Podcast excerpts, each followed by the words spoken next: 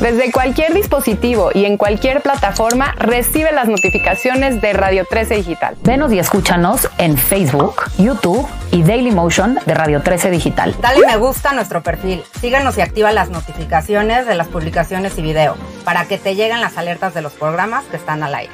Escucha nuestro podcast en Spotify, Amazon Music, Apple Music y Deezer.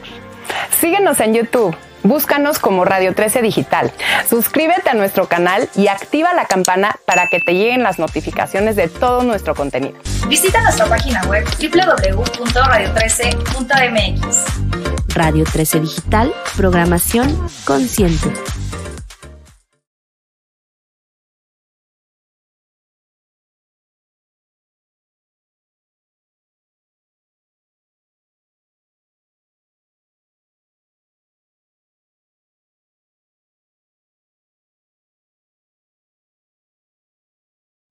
Muy buenas tardes, bienvenidos y bienvenidas a un programa más aquí de México en mi por Radio 13 Digital. Y el día de hoy tenemos una invitadaza, nuestra querida Ale. Ale, ¿cómo estás?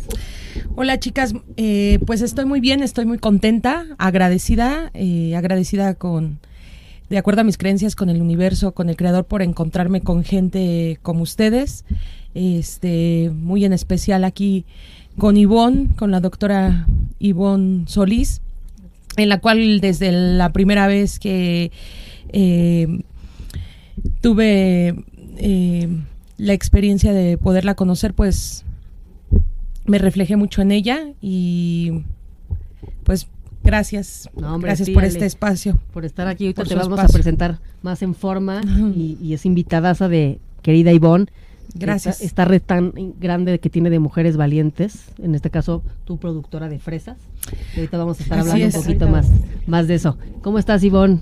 Yo muy bien, aquí con el gusto de coincidir con mi querida, querida Elenita Huecochea. Elenita, qué gusto como siempre Así verlas es. tan guapas, tan, tan hermosas todas. Bienvenidos a nuestros amigas y amigos de México en mí. Hoy tenemos, como dice Gaby, un programa verdaderamente con sabor y olor al campo mexicano, como siempre. Aquí en este lugar, como sabes, mi Gaby, se privilegia y siempre ha sido la intención de México en mí, el orgullo de ser mexicanos. Así es. Los hombres y mujeres que todos los días le roban a la tierra el alimento que llega a nuestra mesa. Fresco, bueno, bonito y sobre todo saludable. Así que hoy vamos a hablar mucho de eso. Y con esta red, ¿no? De, de consumo que todos estamos involucrados, luego no conocemos lo que hay atrás, que es bien importante, ¿o no, Lenita, conocerlo? Claro que sí, y bueno, lo que a veces no estamos acostumbrados es a relacionar a las mujeres con la producción del campo, como que siempre lo, lo ubicamos más como una profesión masculina y resulta que hemos tenido aquí en el programa a muchas, muchas productoras de diferentes, eh, pues ahora sí que productos, redundando un poco, eh, del campo. Hoy nos toca la fresa, que, que bueno, ¿A que quién no le gusta la a fresa? quien no le gusta la fresa. y qué versátil es para hacer mil cosas, ¿no? De Totalmente. repostería y de, de todo. Entonces, qué, qué padre tenerte aquí en el programa. Y la fresa Muchísimas gracias. viniendo, bueno, de- desde el Estado de México.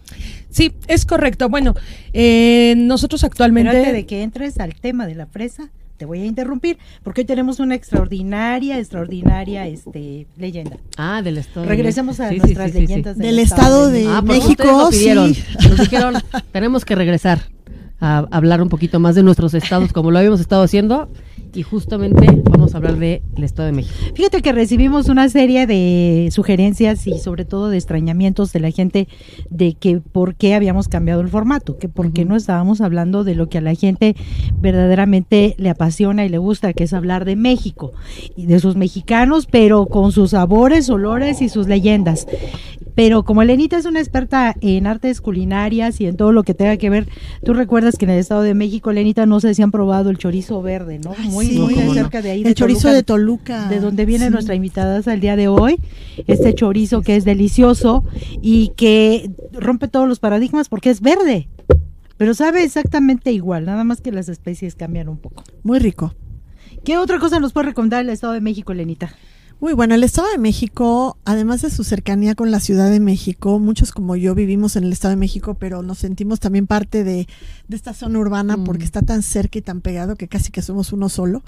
Y bueno, eh, ah, quitando aparte de, de esa parte suburbana, pues tenemos una riqueza cultural, una riqueza eh, culinaria, una riqueza de producción. Tenemos, por ejemplo, eh, algunas de las zonas industriales más poderosas en lo que es Producto Interno Bruto, como es Naucalpan, como es Whisky Lucan y como es Tlanepantla, por ejemplo.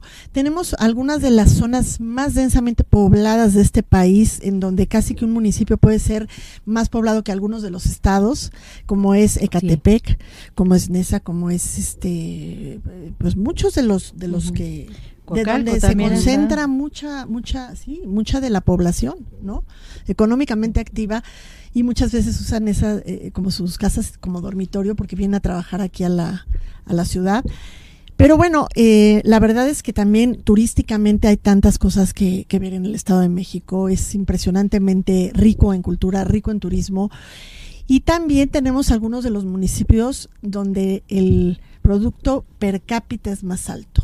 Creo que el primero es Garza García, Nuevo León. El segundo creo que es Whisky en el Estado de México, de, de per cápita, ¿no? Entonces, pues sí tenemos mucho que hablar de este, de este gran estado. Ahorita nos vas a contar un poquito más, Ale. ¿Qué- qué- Sí, no claro que sí. Pero la leyenda. Pues maravilloso Ay, la estado. leyenda, La espérame, leyenda. la leyenda. que- es que se les olvida el Se formato. nos olvidó la leyenda. No, no, no, este, realmente porque es una leyenda que, que nos va a dar hoy luz a, a todo esto y bueno, va la leyenda para todos los que nos reclamaron que, que sus leyendas. Hoy les traigo la leyenda de la Cruz del Diablo, que es una leyenda poderosa. Por eso las tenemos reprimidas las leyendas, porque ya me acordé que no duermo. dormimos. Es una super leyenda que se da en la época de la colonia y que, y que nos narra la vida de un fabuloso y guapo don Juan, que no se llamaba Juan, se llamaba Juan, Diego, don Diego. Don Diego era un hombre este, de las familias más emblemáticas de la Nueva España que gustaba de las artes amatorias. Tenía muchas amantes por todos lados. Era, era un hombre muy atractivo, muy guapo, que este conquistaba todas las damiselas del reino. Conquistaba todas las mujeres plebeyas, no, no le importaban las, las clases sociales ni nada. Era, era un hombre que le gustaban mucho las mujeres. Y todas las noches salía de juerga. Lo, eh, lo este, ya tenían como cliente preferencial, yo creo que tenía su tarjeta de, de cliente frecuente en todas las tabernas de la ciudad, de las dos ciudades más importantes, que era Valladolid, cerca ya- hoy Morelia, y este, y la grandiosa Ciudad de México. Pero pasaba por ahí, por Toluca, yo creo que eran sus caminos. Y entonces, cuenta la leyenda que un día un- en, en una de las tabernas alguien le dijo, oye, don Diego, no se te va una viva, ¿no? Dijo, no, yo conquistaría hasta el mismísimo diablo si se me presentara de mujer. No, no, no. Y como dicen que todo lo que piensas, que ten cuidado con lo que piensas y ten lo cuidado con tus deseos, porque el universo te responde de manera inmediata. Días después llega a la ciudad una hermosa dama que nadie sabía de dónde venía, ataviada con ricos ropajes y con carruajes impresionantes. La gente queda admirado por la belleza de esta dama, que nadie sabía de dónde venía, pero que era exquisitamente bella, adornada con joyas, con plumajes y con ropajes, este, verdaderamente ricos y deliciosos. Entonces alguien va y le dice a don Diego que acababa de llegar una nueva dama que, que no tenía dentro de su colección. Ni tardo ni perezoso, don Diego se da la tarea de ir investigar en dónde estaba esta dama hospedada. Y entonces empieza la ronda amatoria. En cuanto la ve, queda totalmente prendada. Elenita la ve y se enamora inmediatamente de ella porque era, era, era muy bella. Entonces le dice que la noche la ve en los portales seguramente los portales de Toluca, yo creo, este, en unos portales. Y la dama la primera vez lo deja plantado. Esto prende más el corazón de don Diego, porque ninguna dama nunca en su vida había osado despreciarlo, mucho menos plantarlo. Entonces, eso hace que la flama del amor ar- arda con mucho más vehemencia y la busca y la busca. La dama se esconde por varios días, no se deja ver de don Diego. Él empieza a entrar en, en angustia, empieza a entrar en ansiedad y pregunta por todos lados quién la ha visto.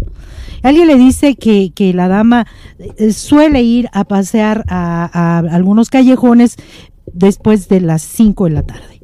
Entonces don Diego se da la tarea de buscarla y la encuentra. Y entonces ella le dice que, que sí le va a hacer caso, que con mucho gusto lo espera a los pies de una cascada a las 11 de la noche. Después del último sereno, ¿no? ¿Se acuerdan que antes sí, sí, sí, pasaba el sereno, Sereno ¿no? Y, y prendía este Pues yo las no me acuerdo, lámparas de Ivonne, la yo no me acuerdo, eh, la verdad. prendía las lámparas de la ciudad y este iba diciendo que todo es sereno. Dijo, después del último sereno te espero al pie de la cuesta ahí donde, donde fluye la, la cascada. Y ahí voy a ser tuya. Bueno, el hombre no cabía de dicha y de emoción, que se, se eh, va. atavió con sus mejores ropas, este, colocó sus mejores joyas y cubrió su cuerpo con los mejores y más exquisitos perfumes. Y efectivamente, se fue a las 11 de la noche al lugar de la cita. Y con la luz de la luna la ve venir este hermosa, glamorosa, vaporosa, con un vestido extraordinario que brillaba a la luz de la luna. Cuenta la leyenda que entre más se acercaba, más la pasión de don Diego era incontrolable, o sea, verdaderamente estaba loco de pasión por esa mujer. Entonces, en cuanto llega, la toma en sus brazos y le da un profundo y largo beso.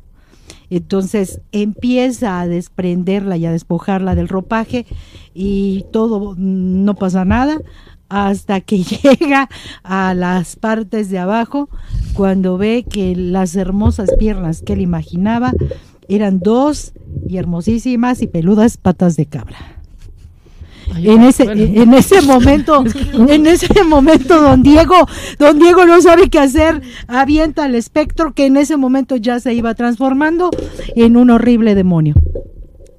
Pero don Diego, como era joven y era, era fuerte y atlético, Elenita, sale disparado, sale disparado corriendo por los valles y montañas y corre y corre, pero el espectro va tras él, de verdad va tras él y lo va siguiendo. Entonces, este, dicen que, que al, al final, este, en un lejano bosque, encuentra un monasterio. Y entonces, pensando que ahí puede refugiarse porque es la casa de Dios, llega y toca las puertas. Entonces, nadie le abre por, por las horas tan altas que eran. Eh, Los, los padres capuchinos que estaban ahí dormían a esa hora. Entonces, él toca y toca la puerta desesperadamente y el espectro casi lo alcanza. Pero él alcanza a ver que a la- en la puerta del, del convento hay una cruz, una cruz de este de cantera que tiene dibujados ahí este algunos grabados eh, sagrados y él abraza la cruz. En el momento que abraza la cruz, el, el animal o la bestia o lo que haya sido da un manotazo y, y toca la, la cruz. Toca la cruz y este y queda la mano marcada y sale fuego, sale humo. Pero en ese momento se desvanece en el aire. Entonces, eh, ya con los gritos de don Diego salen los padres capuchinos y, y le dicen que qué sucede y les dice que acababa de tener una cita con el mismísimo. Satanás. Y que sus deseos habían, y que había, y que él había retado a Satanás. Y él había contestado. Y dijo, si Satanás se me aparece a ese mismo me lo, me lo ejecuto. Entonces, este, se hospeda de por vida en el convento, hace voto de, de silencio y de castidad, y ahí muere don Diego, que, tiene por cierto una larga vida, pero jamás vuelve a salir de su celda. Pero si hoy alguien encuentra ese lugar, verán que la cruz sigue teniendo la mano del diablo. Por eso se llama la cruz del diablo. Y esta noche tampoco dormiremos. Bienvenida. No dormirán, Alejandra. no dormirán varios, porque yo creo que esta, esta, este programa se lo van a mandar muchas mujeres a sus respectivos. Sí, ¿verdad? Así de que si no quieres que se te suba la cabra. Así es. Y hombres cuando pues estén despojando ahí el ropaje de alguna mujer, primero hay que No les vaya a salir, los no les vayan a salir unos pelos. Por Empiecen por las patas. Así es, empieza Muy por las patas. Y no, pues, este, eh, la calidez con la que la has contado, pues, nos transportó ahorita un poco a la historia y efectivamente, ¿no? Eh, lo que comentaba Elenita, pues, el Estado de México y lo tiene todo. Y Toluca, pues, tiene también historia. Ahorita recientemente, pues, están celebrando los 500 años de fundación de la ciudad. Eh, hay muchos tours también en la que puedes visitar casonas, historia y pues como todo nuestro país. Y lo que no sabemos. Lo que Así no es. sabemos, porque si es un Sí. estado intenso, rico, gigante. Y lleno de historias. Y lleno de historias. Y hay una cosa que no Así comenté, que colinda no solamente con la Ciudad de México, sino con varios estados, entre los cuales está Guerrero, porque hace como una... Sí, es es como que se mete un poquito y colinda con Guerrero. Y justamente este, tú vives en Toluca, pero produces la fresa en Guerrero, ¿no?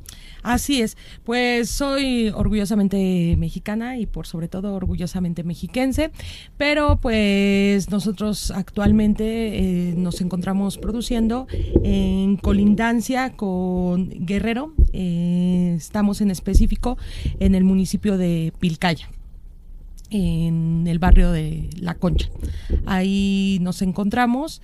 Eh, por el momento nos estamos abocando a la fresa, a la variedad Albion.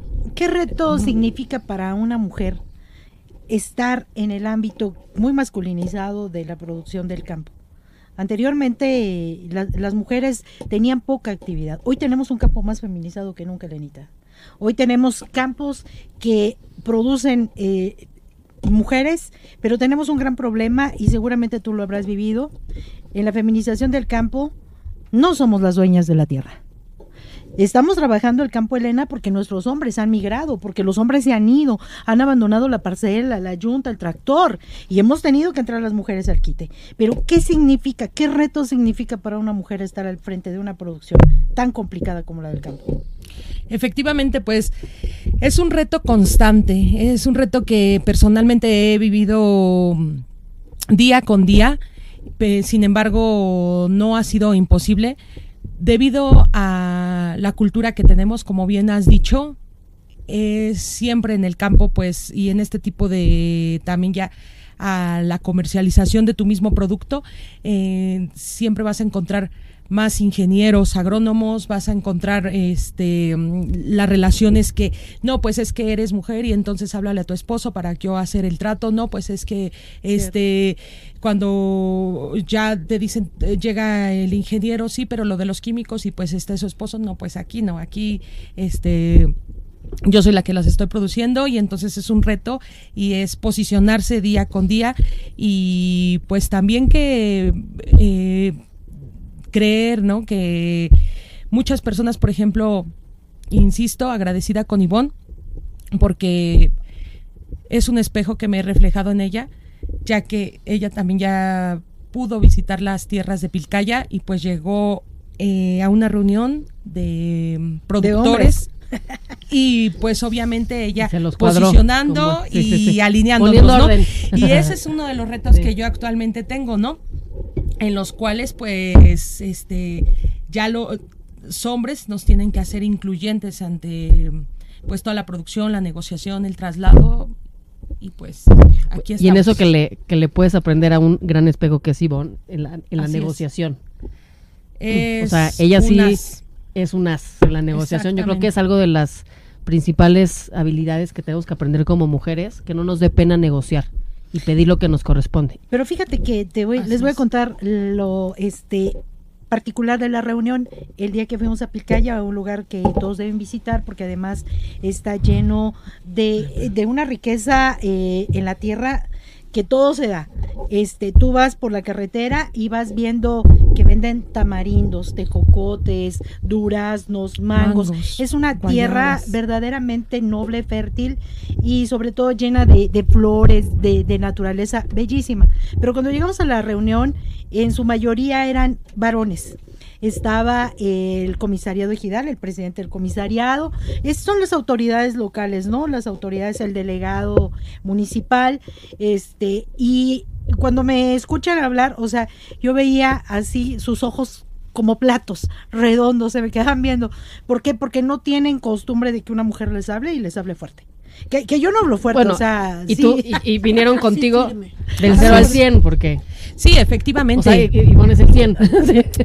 Sí, bueno, pues sabemos bien que aquí la doctora Ivonne pues se ha eh, posicionado en el campo pues a nivel nacional, ¿no? La trayectoria que ya tiene y entonces pues como comenta ella al llegar ahí pues sí es un reto de cultura, un reto de educación, un reto, bueno, por ejemplo, en este caso, eh, claro ejemplo que ella pone en aquella reunión que tuvimos, solamente mm, mujeres externas, eh, independiente de la ponente que era ella, solamente éramos mi trabajadora y este y, la pues esposa yo, ¿no? de alguien, ¿no? Y la esposa de Ah, sí, alguien. ah, también se encontraba la esposa solamente, pero pues eso es a lo que volvemos, ¿no? Tenemos que hacer siempre a las mujeres más incluyentes porque la esposa iba solamente como eh, escucha, pero no tienen Poder- poder de decisión. Ahí, ahí te va, yo creo que donde Es correcto. viene el área de oportunidad a mi punto de vista, conociendo un poco también ya a Ivonne de hace un tiempo.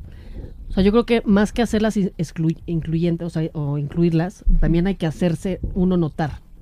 Así y ese es, yo creo que el gran área de oportunidad. O sea, estamos luego esperando que nos incluyan o que nos abran el camino. Y yo creo que es todo lo contrario, es que nosotros hay que abrirnos el camino, hay que hablar las cosas, hay que levantar la mano y pues, a veces romper los miedos, ¿no? Justo de el rechazo y el qué dirán o que este las cosas no vayan a, a salir a mi favor, lo que sea, o sea, hay que tomar el riesgo, ¿no? Y yo creo que esa es una de las grandes lecciones que podemos aprender. pero fíjate que, Así es. que no se atrevían a hablar. claro, porque te Esta- digo, estaban, estaban como en shock así. Cuando me fui fue cuando le empezaron a preguntar a ella, es que, bueno, ¿y ¿por qué no se lo preguntó a ella? No, es que me impone, me intimida. Entonces, pero fíjate que sal- sale algo muy especial de las reuniones, ¿no? Dicen que conmigo les puede doler, pero les gusta mucho. De hecho, te quiero decir que, que- que en todos los lugares le dicen, ¿y cuándo va a regresar a regañarme? Porque Así me es. gustó cómo me regañó. O sea, eh, eh, es que ellos no son tontos. Saben que cuando tú de alguna manera, no es regaño, no es imposición, sino que tratas de imponer la razón ante muchos años de marginación e ignorancia. Entonces, y son, y son, este, son hábiles porque saben escuchar a la gente que les puede llevar una solución a tantos problemas. El problema de esa zona, Elenita, es que la mayoría de lo que ya les dije que se produce, todo es cooptado por coyotes. Todo les compran a precios regalados para ir a vender caro en las centrales de abastos. Entonces, ellos no tienen la capacidad de poder hacer sus propias negociaciones. Y por eso viven en un lugar rico habitado por gente pobre. Eso que estás diciendo es bien importante. Bueno, primero son los retos de la producción, ¿no? Que son muchos porque entre que si la sequía, que si el granizo, que si la lluvia, que si el fertilizante, que si el lo que sea. Y después viene la parte de que cuando se logra la cosecha te la compren por dos pesos. ¿No? Así es. Pues la verdad es que todo el país, eh, en todo el país los productores nos enfrentamos actualmente a condiciones extremas, a grandes retos. Por ejemplo, pues ahorita todos los químicos se dispararon desde que comenzó la cuestión de la guerra. Después también tenemos las, el clima, las variantes del clima, la falta de agua. eh, ahorita, por ejemplo, se está viendo que está faltando en, en la mitad del país. Este, pues nosotros, todas las plagas, todas las enfermedades, toda la rastra de pandemia que traen todos los productores, pues ha sido eh, para muchos un desgaste y por lo cual también bastantes productores ya se han tenido que retirar lamentablemente del mercado porque no el gobierno actualmente no tiene una mira con acción al campo. Y eso es muy importante decirlo chicas y que no solamente se trata de que el gobierno anuncie futuros programas o este o programas que actualmente pues han de estar, pero ahorita bueno, pues yo no conozco ninguno, sino que realmente se pongan en acción y en acción directamente con los que producimos, que llegue directamente ese recurso, ese monto a las manos de los que estamos sacando el alimento que es la primera alma de la necesidad tan básica y de la primer necesidad del ser humano como es el alimento. Entonces sí necesitamos en verdad el apoyo de todas las autoridades, de los tres poderes, que miren eh, por favor a todos los productores, porque traemos todos los productores pues una serie de compromisos de familia, de, de los pagos de los campesinos, de las nóminas, y, y reitero de todos los arrastres que tenemos y estamos totalmente olvidados. Y sin el campo, la ciudad no come. Y se tiene que importar y luego estamos también expensas de la inflación, del, del costo mundial de esto y del otro, hasta el maíz, que es un producto pues básico en la dieta del mexicano, vemos que ahora ya se, eh, se importa, ¿no? La mayor parte. Qué triste que, que pues habiendo tanto dinero para repartir no se esté enfocando en lo en los productores, primario, como en los en, quienes producen, sino en quienes quieren que dependan solamente de, del gobierno. Yo sí sé de que, por ejemplo, y es triste, pero sí sé de un, y no puedo decir nombres por razones obvias, pero de alguien que instala sistemas de riego, eh, que lo han llevado con el programa de Sembrando Vida a dos proyectos. Uno es la siembra de cacao, que después es la materia prima para la fábrica de conocido hijo de conocido presidente de chocolate. Y la otra es, posterior a eso, lo llevaron a instalar sistema de riego en sembradíos de marihuana. Y eso es nuestros impuestos trabajando para producir y Cosas corrupción y narcotráfico. Y eso es tristísimo. Y yo no puedo dar datos de mi fuente, pero es real. Entonces, qué triste que, por ejemplo, esos programas de supuestamente, este, ¿cómo dice? Este, construyendo vida, ¿o ¿cómo se llaman? Este, este que es para sembrar, en lugar de estar deforestando para sembrar arbolitos, o en lugar de estar ayudando a sembrar otras cosas, ¿por qué no conducir eso a gente que ayude, por ejemplo, a los productores del campo? Y de esa forma se estarían utilizando eh, esos apoyos para beneficio doble, para quien produce y para el que le des trabajo. Sí, y habrá cosas que nosotros podemos llegar a poner la semillita de la conciencia a quienes puedan tener injerencia en este tipo de decisiones, pero para la gente que nos escucha, ¿cómo podemos apoyar? ¿Cómo podemos saber qué estamos consumiendo o dónde podemos acercarnos para consumir su producto? Ok, bueno, pues la semillita, este, que a bien va a ser plantada des- en la transmisión de este programa, este, no solamente debe de ser depositada en las autoridades, también debe de ser depositada en todos los consumidores, en la ciudadanía, en que valoricemos ese producto que llega y imaginemos aquí, chicas, por ejemplo, pues un plátano, ¿sí? ¿Qué conlleva? ¿Qué tiene atrás ese plátano? Trae una semilla, trae agua, trae toda la protección que se le debe de dar para que no la carcoman eh, pues todos los aspectos naturales eh, sí, hablando de plagas, hablando de clima. Entonces, el transporte, el- esa valoración para empezar del producto, porque entonces, pues se te hace fácil. Llega, pum, ah, esto ya no sirvió, lo tiro, lo tiro, lo tiro, ¿no? Entonces, toda, eh, en verdad, personalmente, cuando yo veo que tiran hasta un poco de la fresca, eh, de la fresa que produzco, siempre aquí con los trabajadores, con Vicky Juan, que por cierto, pues Saludos. eh, saludos, Vicky Juan, agradecidos siempre con ustedes. Este, decimos, no, pues porque esto ya conlleva un esfuerzo y es como tirar ese dinero, ¿no? Sí, es como de ahí ya se me pudrió. Ya. Exacto, exactamente. Entonces, bueno, eso es respecto eh, que todos tenemos que valorizar. Ah, Desde ahí empiezas tú a valorar al productor, al productor y atrás del productor pues está toda la gente que ayuda, este que son los campesinos, ¿no? En relación de, pues, cómo podemos ayudar, pues aquí con Ivonne traemos siempre programas muy, muy importantes que son del campo a la mesa, para que no existan intermediarios. Entonces, pues podemos hacer ese consumo directo que no estemos consumiendo tanto en supers, porque pues ahí obviamente los supers en verdad, hablando de cadenas eh, transnacionales, pues te, te compran a un precio muy bajo mucho. y ellos lo vienen lo, lo venden a dos tres veces el precio no Y hablando Entonces, de ese programa. Ale, para que nuestro público también sepa lo que estamos haciendo, así es. este, con Alejandra estamos diseñando efectivamente ese programa que comenta ella del campo a tu mesa, este, una serie de despensas que se van a ir armando con los productos de muchos productores, no nada más de la región que ella habló, sino de otras regiones,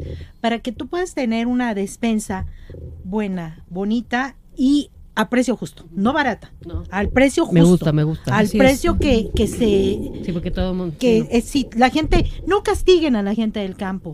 Lo que está diciendo Alejandra es pura ley, plata pura. Ellos, de verdad, el, el costo más grande que ellos pagan es el del uso de luz este, eléctrica agrícola. Es carísimo. O sea, es, es, es por donde les pegan.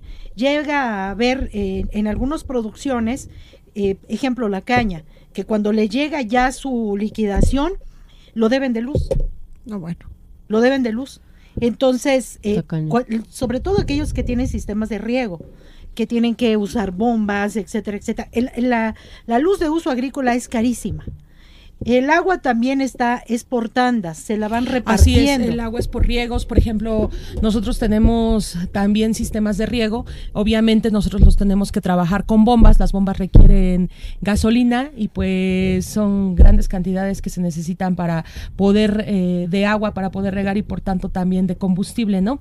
Entonces, cuando ya llega el pago, pues eh, eh, ahorita, ahorita se está viendo una situación a nivel nacional con a nivel nacional con todos los productores, insisto, por todos los arrastres que ya hemos comentado que tenemos de que te llega tu pago y pues realmente ese pago pues ya se fue en el pago por tantos de agua, en el pago por tanto de combustible, en el exceso que está actualmente, todos los químicos, hablando de urea que era eh, un fertilizante realmente básico y económico, ahorita se ascendió a tres, cuatro veces su precio. Estamos hablando que unos 50 kilos por 2.500 pesos, imagínense cuando se necesitan toneladas para eh, productores que tienen muchas hectáreas. Entonces, pues sí, sí, eh, a todos los este, oyentes que nos escuchan del otro lado de la cabina, en verdad que sí los invitamos a que se sumen a este programa que ahorita aquí Ivonne acaba de mencionar, que es del campo a tu mesa sin intermediarios, en los cuales estamos nosotros fomentando mucho. Vamos a dejar aquí una despensa, ahorita ya están por llegar, para que tomen nota todas las personas que nos están escuchando, en la que son despensas hechas por manos directamente de los campesinos y vienen a un precio justo. Entonces, pues... ¿Y dónde- al dónde las al pa- 30, podemos? 40% que esa transnacional se podría quedar, aquí directamente va a ser sin ese 40% y directamente Está el dinero buenísimo. para el campo. ¿Y ¿Pero dónde dónde? podemos accesar? Pues las vamos a publicar este, con las páginas aquí que tenemos por medio de las redes sociales de Ivonne y este y la pues, tuya, dale tu y número también de nosotros- teléfono, por favor. Sí, bueno, pues no, a mí me pueden este, buscar en, en Facebook como Alejandra Paulina Cruz Cortés y también más adelante este Tu teléfono, tu el. Instagram y mi teléfono es 72 25 10 31 59. Eh, se los voy a repetir, va a sonar como anuncio 72 Es. 25 10 31 59. Pero No además, es, un- es un Es, anuncio. es un anuncio para que Pero además, si tú que estás del otro lado eh, se interesa convertirte en un centro de acopio y, y que podamos llevarte esas despensas a, a tu colonia para que tú las vendas con tus vecinos y así crear un emprendimiento, Está le padre. vas a ayudar a ellos y a ellas, las mujeres del campo, pero también te vas a ayudar en tu economía, porque va a llegar el producto fresco Mm. directamente de, de las huertas, de las parcelas, a tu, a tu centro de acopio y tú lo puedes desplazar con tus vecinas y vecinos. Está súper interesante. la mayoría de ellos este, ya están organizadas, Gaby, desde las que tienen la tanda, Mm. la comadre que está en el en el de este esquema de compartamos, o sea, ya la gente está en grupos, Sí. tienen grupos de WhatsApp, entonces utilícelos para su beneficio, así como venden todo lo que son catálogos, también vendan las despensas de nuestros productores. Entonces aquí con Alejandra estamos diseñando este este proyecto que ya va a arrancar es con algunos pedidos que, que le han hecho, pero lo queremos hacer de una manera macro sí, para que tú que aquí promovemos mucho el emprendimiento, promovemos mucho las ideas de negocio y esta puede ser una gran idea de negocio. Y cada vez que tú compres, consumas o vendas una despensa, estás ayudando a una familia campesina a que viva con dignidad. Ay, me encanta, me encanta, me encanta. Se me hace interesantísimo que estén surgiendo estas asociaciones, estas colaboraciones desde la gente, porque quienes movemos los hilos somos nosotros, nada más que se nos olvida, se nos olvida agarrar y tomar nuestra fuerza, ¿no? Para es que a cambiar veces, las reglas del juego. a veces ignoramos todo lo que hay atrás.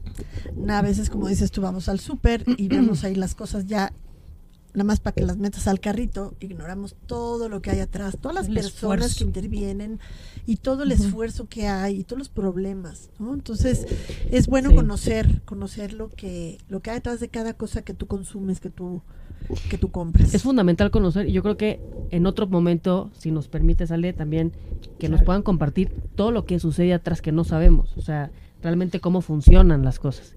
Y yo creo que a veces es muy importante como no nada más agarrar y consumir, sino consumir con la conciencia de todo el esfuerzo. Como dices, esa fresita que dices, ay, esta tiene forma rara, me lo- la había hecho a la basura y ustedes Así como, es. no, un hijo, a la basura, ¿no? Exacto. Sí, sí, No, pero aparte de eso que tú dices que a veces se va a la basura porque a lo mejor no cuenta con eh, eh, las características de un producto que- para el mercado, se puede procesar. Sí, todo se puede procesar.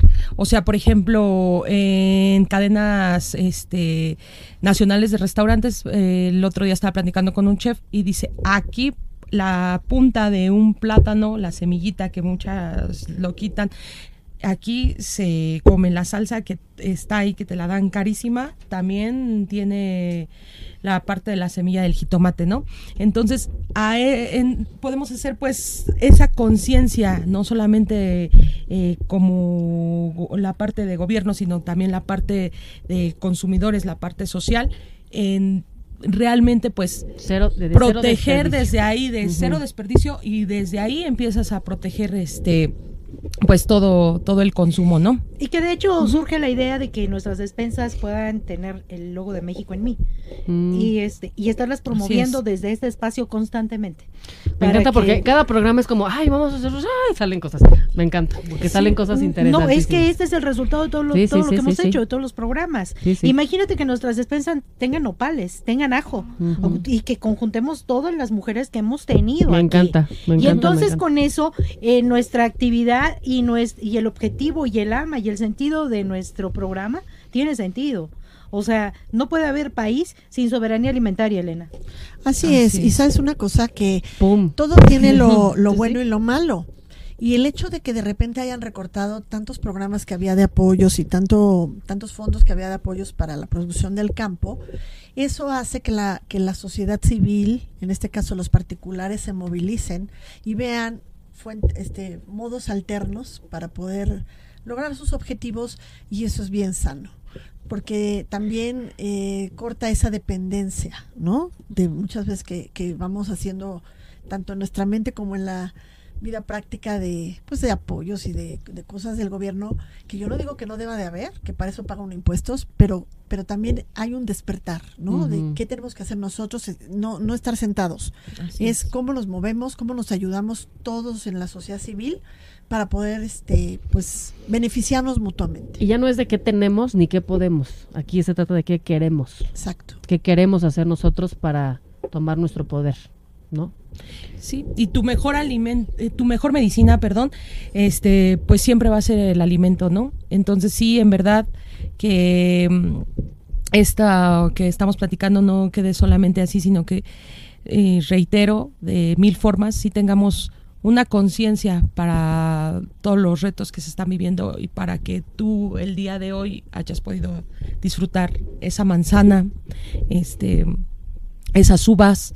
Entonces es todo un reto producir y más siendo mujer.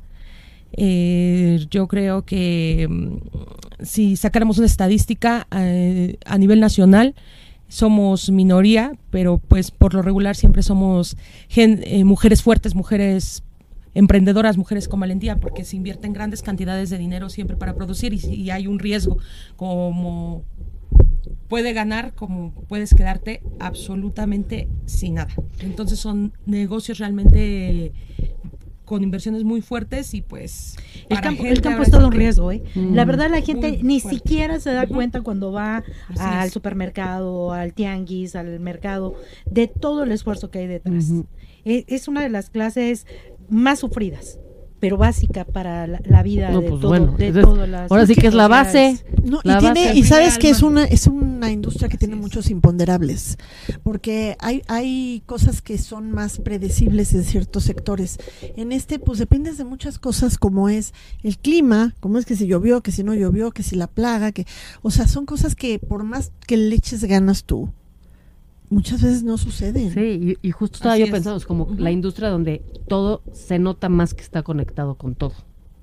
Entonces, una cosa de la luz te afecta en el agua, que se te, que te afecta en esto, que te afecta en la paga, que te afecta en el suministro y quedas mal, ¿no? Entregando el producto y creo que es también esta iniciativa, ¿no? De darnos cuenta de que cada quien sí hace lo que le corresponde y no dijimos, ay, no pasa nada, porque luego mucho de eso así ca- vamos caminando en la vida, ¿no? Del que no pasa nada y claro que sí pasa.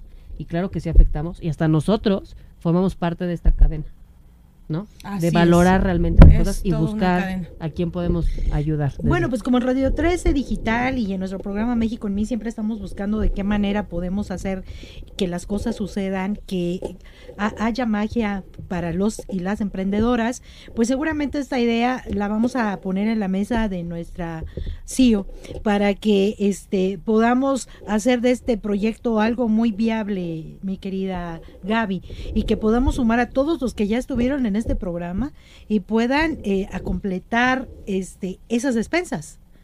Entonces, no, no nada más vamos a vender productos eh, frescos, sino también ya procesados, porque tenemos muchos y- y excelentes empresarios.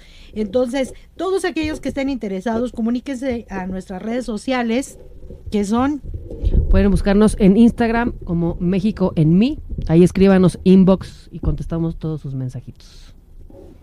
Ale. Y bueno, pues, las, las personales. Yo estoy como arroba Gaby Despertar. Y Ale, ¿nos repites tu red? Sí, en Facebook me encuentran como Alejandra Paulina Cruz Cortés. eh, también me pueden seguir en Instagram y pues una vez más, 72 25 10 31 59.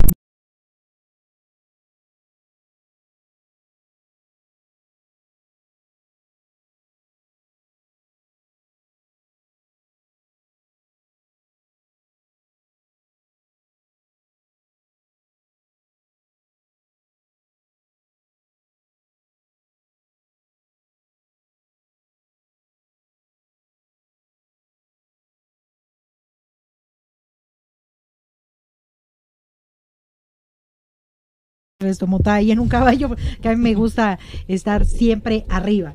Entonces, bueno, del caballo, o sea, en el buen sentido de la palabra. Y recuerden que la frase que nos distingue es nada chico, todo grande, porque el tamaño sí importa. A mí me gusta todo grande. Sí, importa. Entonces, el tamaño sí importa. Así que, ¿cómo ves, mi Gaby? ¿Con qué te quedas de este encanta. programa? ¿Sí te Me quedo con muchas cosas. con muchas cosas. Este, y obviamente con, con este primer llamado a ser consciente hasta de mi propio consumo. O sea, fijarme bien a qué. O sea, no es nada más ahí la caja, porque yo soy luego muy así de ta, ta, ta, ta, Así sino es. fijarme de dónde viene esas fresas que voy a consumir. Gracias por eso, porque me voy a fijar. Así es, este. Bueno, tú dijiste también una cosa que no me quiero ir sin. Sí, sí. Dijiste mejor que en los supers compren en otros lados. ¿Cuáles son esos otros lados? Bueno, pues los lados son mercados, mercados locales, este, son Sobre tianguis, mercados, exactamente. Ahí. Sí, porque ahí la O la central de ahí la abasto. compra es más directa. Obviamente todo lo que lleva llega a la central de abasto. Ahí es directamente del campo, porque actualmente lo que están haciendo las transnacionales este, es querer, también eso es muy importante a todos nuestros oyentes, a ustedes chicas, aquí Ivonne eh, lo sabe bien que todas las transnacionales actualmente en México están acaparando el campo, entonces esto también es un llamado a las autoridades, es un foco rojo, porque entonces llegan y compran todas las producciones a bajo costo, las acaparan y después a los consumidores eh, que eh, externos que no compramos en en ese tipo de tiendas, las frutas y las verduras, puesto que conocemos los precios excesivos que tienen, entonces pues nos dejan ya nada, ¿no? Y el precio pues también incrementa. Están haciendo acaparamiento en todo el país por eh, miles y miles de hectáreas. Y pues obviamente también ahí es otro tema, ¿no? Porque ellos eh, trabajan sobre invernaderos y se llevan también grandes agua. cantidades de agua y pues todo esto es un tema, entonces por eso siempre tratar de consumir a los que somos que eh, pequeños y medianos productores eh, de cualquier leguminosa fruta o verdura, que somos los que llegamos más directo a venderles a todos los tianguistas, a todos los este, mercados sobre ruedas comerciantes o directamente en Central de Abastos. Y pues aquí también este, con Ivonne o conmigo les podemos No, hacer y- llegar siempre un, un buen súper en esa despensa que se las vamos a dejar aquí, Y, re- chicas. y repítole, nosotros somos los que movemos los hilos, es que no nos Así hemos es, dado cuenta. así es. Nosotros damos poder o quitamos a quien le tenemos que dar o poder. Y o miren, pues sí, poder. chicas, un claro ejemplo, este, antes de irnos, yo sé que ya estamos sobre el tiempo, pero pues ahorita en Monterrey, lamentablemente, pues todos nuestro, este, la gente regia que tanto queremos, eh, mandamos pues toda la luz para que pronto haya lluvias. Sin embargo, pues ayer, ¿no? En pocos noticieros salió, sí, pero cómo están acaparando las refresqueras y todas las cerveceras en toda esa zona de allá, el agua. Entonces, pues esto, insisto, es debe de ser un llamado para que al rato también todas aquellas transnacionales no acaparen eh, la mayoría de ventas de los productos y entonces ahí ya no sea tan fácil el poder abrir tu refrigerador y que haya una manzana, porque va a ser, eh, va a llegar un momento, en verdad, chicas, que eh, el comerse una fruta o verdura, si para nuestras próximas generaciones, pues va a poder eh, este, ser un lujo, ¿no? Como en países de primer mundo, en donde una sandía te asciende a- en el cambio de precio a los 400 y tantos pesos, ¿no? Y ciertas solamente eh, sectores de la sociedad pueden hacer el consumo de, de esos perecederos. Entonces, por eso Asústame. es tan importante, así como cuidar el agua en todo el país, que ahorita ese tema está en boc, es cuidar el campo, acercarse a los campesinos, voltear a verlos. Son aparte gente en verdad que nos quitamos siempre todo, todo, todo por darlo y tenemos siempre la esperanza, el sueño. Es un reto y nos miramos siempre en conjunto con nuestra producción para poder salir adelante. No solamente es una cuestión eh, propia, eh, sino que conlleva aquí a muchísimas familias porque son sectores en verdad muy vulnerables a los que nosotros les damos trabajo y que queremos darles eh, personalmente, tenemos ese reto, ¿no? De que si entran a trabajar, eh, por ejemplo, los trabajadores que yo tengo, sí entran como campesinos, pero ellos se van a volver productores y de productores llevarlos a una mira empresarial. Eso es lo que Muchas tenemos. gracias, Ale. Gracias Muy bien. Pues bueno, Así es. pues muchas gracias, gracias, por esta invitada, querida Ivonne.